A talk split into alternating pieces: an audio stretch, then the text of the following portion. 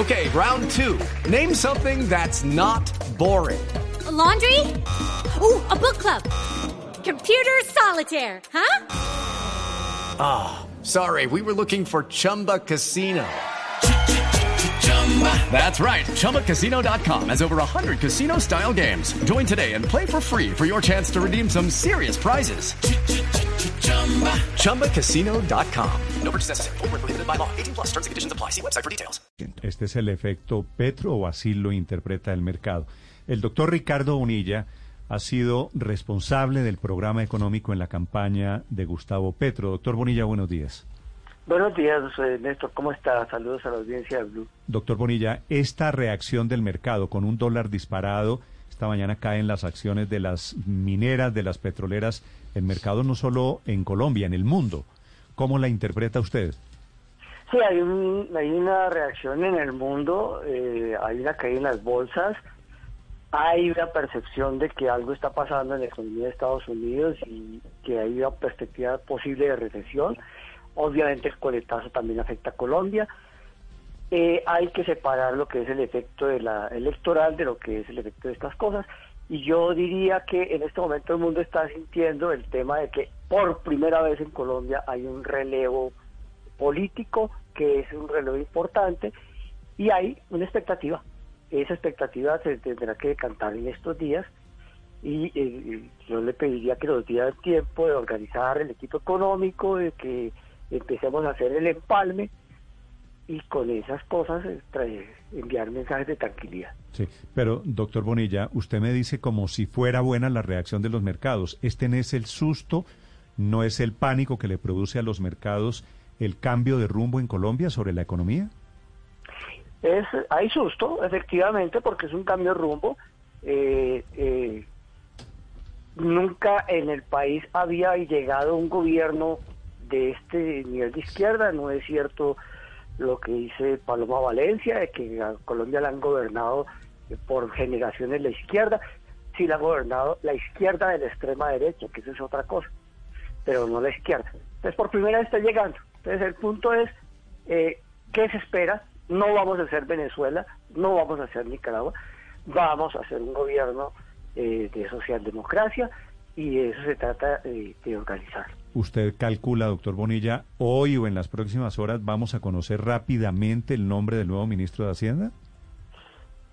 Yo no creo que hoy, pero esta semana es probable y, la campaña está trabajando en dos frentes. Uno, en, que el equipo eh, económico se consolide con la llegada de Alejandro Gaviria, que José Antonio Campos se integre si, si finalmente acepta la, propuesta que le ha hecho el presidente eh, de que llegue Cecilia López, de que a otras personas se vinculen, yo esperaría que llegara Carolina Soto también, etcétera, que Y por otro lado, la bancada está trabajando en la consolidación de un, proyecto de gobernabilidad en el Congreso, porque lo que se va a hacer implica llevar reformas a ese Congreso y unas reformas que sean viables.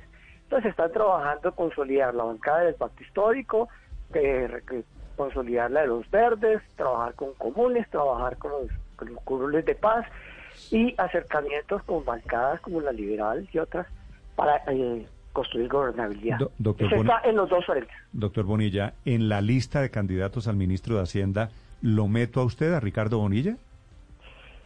Eh, el abanico es grande, sí, yo estoy ahí, pero también está Gaviria, también está Cecilia López, alguna vez el presidente le propuso a José Antonio Campo, hay más personas, eh, eh, Luis Jorge Garay está muy cerca, Jorge Iván González también ha sido nombrado, es decir, eh, hay hay un abanico y de ahí va a escoger el presidente. Hay un abanico grande. Doctor Bonilla, ¿cuál va a ser la primera reforma económica de Petro? ¿La tributaria?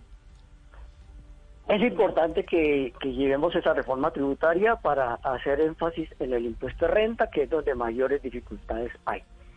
Y ese es el, primer paquete. Impuesto, porque hay que, lo que nosotros buscamos es consolidar una reforma tributaria que implique que no haya que hacer reformas cada dos años. Impuesta, impuesto de renta que va a cambiar cómo? ¿Cuál, qué, ¿Cuál es la expectativa que usted quisiera?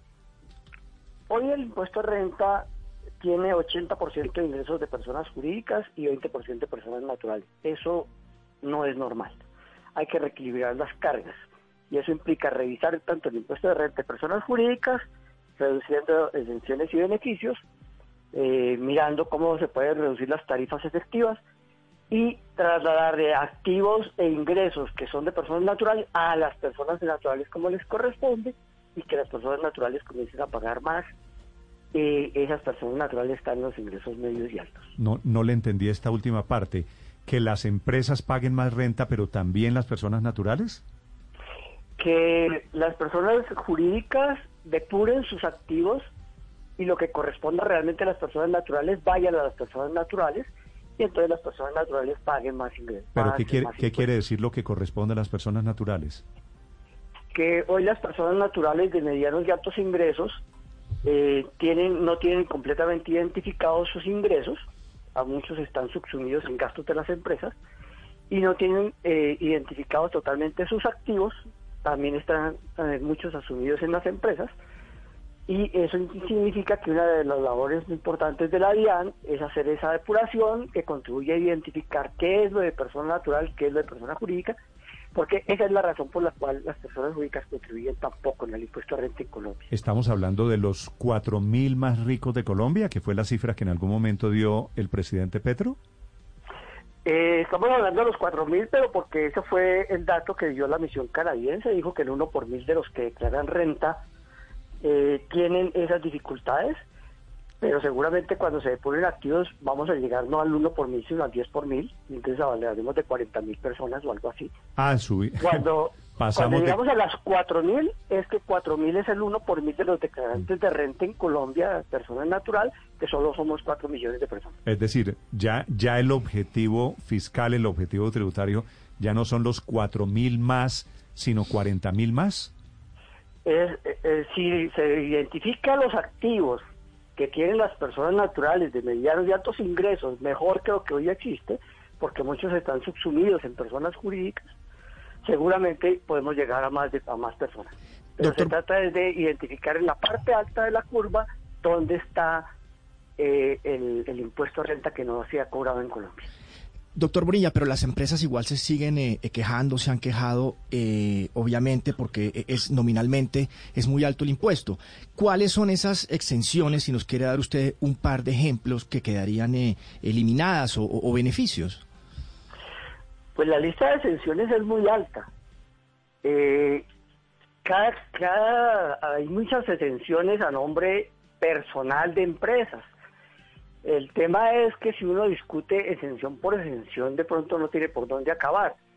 La propuesta que se hizo en la Comisión Tributaria 2015 fue eliminemos todas las exenciones y beneficios, llevemos el, el estatuto tributario sin huecos a una condición de eh, regla de juego única, baja, podemos bajar la tarifa si eso se hace y ah, arrancamos en nuevas condiciones de competitividad de tal manera que las empresas tengan reglas de juego iguales. Ahí tiene un problema y es que hay unos derechos adquiridos que probablemente requieren empezar a organizar cómo se marchitan. Los contratos de estabilidad jurídica, las zonas francas, eh, los contratos hoteleros, etcétera, hay que revisar. Sí, entraría Hello, it is Ryan, and I was on a flight the other day playing one of my favorite social spin slot games on chumbacasino.com. I looked over the person sitting next to me, and you know what they were doing? They were also playing Chumba Casino. Coincidence? I think not. Everybody's loving having fun with it. Chumba Casino is home to hundreds of casino style games that you can play for free anytime, anywhere even at 30,000 feet. So sign up now at ChumbaCasino.com to claim your free welcome bonus. That's ChumbaCasino.com and live the Chumba life. No purchase necessary. VGW Group. Void were prohibited by law. See terms and conditions. 18 plus. nuevo gobierno a revisar esos contratos existentes hoy. Esa es una reforma que tiene que ir al Congreso obligatoriamente. Sí. O sea, no es una potestad del ministro de Hacienda, ni de la DIAN, ni del presidente. Es, es- tiene que ir al, al Congreso y esa es la reforma que queremos concertar.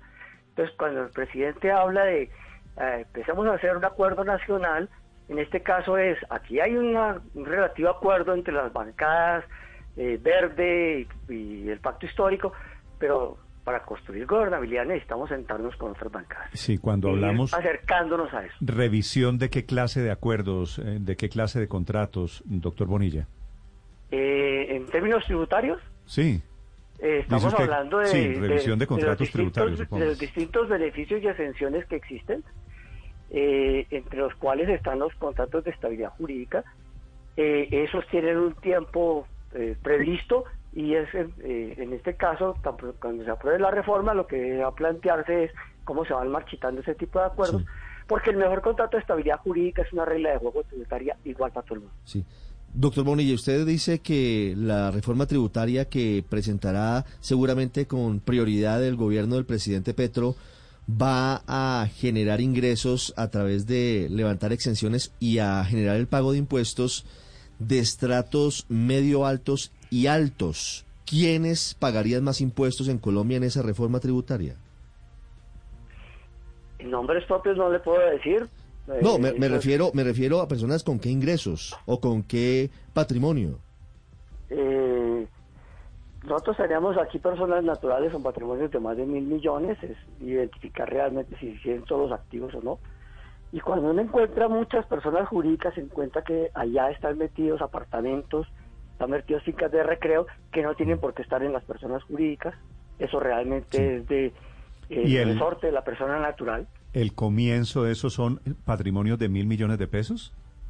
Eh, sí, cómo no. Es decir, una persona natural que tenga hoy un patrimonio de más de mil millones en Colombia pagaría más impuestos. Es la propuesta de la reforma tributaria del presidente Petro. La- el impuesto de renta es de renta, es sobre ingresos. Eh, existe sería sobre patrimonio? patrimonio y ese impuesto al patrimonio creemos que sí hay que, hay que mantenerlo y sería a partir de mil millones y sobre todo personas naturales, Ahora- no personas jurídicas. Doctor Bonilla, mil millones de pesos es un patrimonio, es un apartamento, Un apartamento. en Cedritos, en Bogotá, ¿no? ¿A usted le parece, ¿cómo esto? le parece que eso es una persona rica en, en Colombia? Ese, ese, ese patrimonio es el patrimonio líquido, o sea que tiene que descontar las deudas. Sí, pues una persona que ya pagó el apartamento en Cedritos. Eh, sí. ¿Cuánto Pero buscarían a- a, recaudar? partir, a- a partir de ahí empieza Sí. el patrimonio. Hoy sea, lo tenemos así, no, esto no esto es- quiere decir, doctor Bonilla, traducción, ustedes están pensando ampliar la base de contribuyentes, poner a más gente a pagar impuestos. pero de arriba, en la parte de arriba de la curva. Sí, lo que pasa es que uno puede decir, eh, ahí es por, por eso le pregunto, arriba son mil millones de pesos. El impuesto al patrimonio se pagaba hoy, se paga hoy con patrimonios superiores a cinco mil millones de pesos. Así que es un salto muy grande. El impuesto al patrimonio se pagó durante más de 20 años por encima de mil millones. Doctor, En este caso es el impuesto al patrimonio neto y se trata de concertar eh, qué es lo que vamos, qué es lo que se puede establecer técnicamente para tener mejor eh, financiamiento del Estado. Sí, bueno, ha hablado usted de temas de renta y de IVA, doctor Bonilla. Para tranquilidad de Aurelio, no vamos a tocar la canasta familiar. Creemos que el IVA puede esperar más tiempo para que se calmen las aguas y se pueda hacer una discusión más ordenada sobre qué es lo que pasa con los bienes excluidos. Sí, Aurelio no está muy tranquilo. Aurelio está aquí a punto de infarto, así que no lo tranquiliza solo lo del IVA. Doctor Bonilla, ¿y la pensional, la reforma pensional qué? La reforma pensional está también para el proceso de concertar. Seguimos in- insistiendo en la reforma del proyecto de pilares, que es para personas particulares, no tiene nada que ver con las pensiones públicas. Y en ese proceso la discusión está en cuál sería el papel del régimen de prima media, cuál es el papel del régimen de capitalización y hasta dónde eh, el flujo permite pagar las pensiones vigentes hoy. Doctor Bonilla, sobre la propuesta pensional, dicen algunos analistas, pues que han estudiado estos temas pensionales, que si eso se llega a materializar, en algún momento más del 90% o aproximadamente el 90% de los colombianos terminarían en colpensiones, con su stock ya ahorrado y con sus nuevos aportes. No sé cuál cálculo tenga así y le pregunto pensando un poquitico más en el futuro.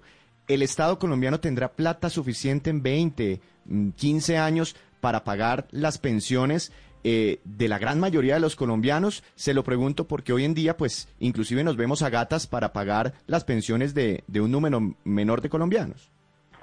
Sí, el problema real del sistema es que solo está cotizando el 38% de los colombianos afiliados y creemos que ese es un tema a resolver en el futuro porque eh, si no cotizan más no, no hay los recursos para financiarlo. Necesitamos que esa cotización aumente a más del 70% y para eso hay que crear oportunidades de trabajo y que las personas tengan condiciones de cotizar. Hoy no están cotizando.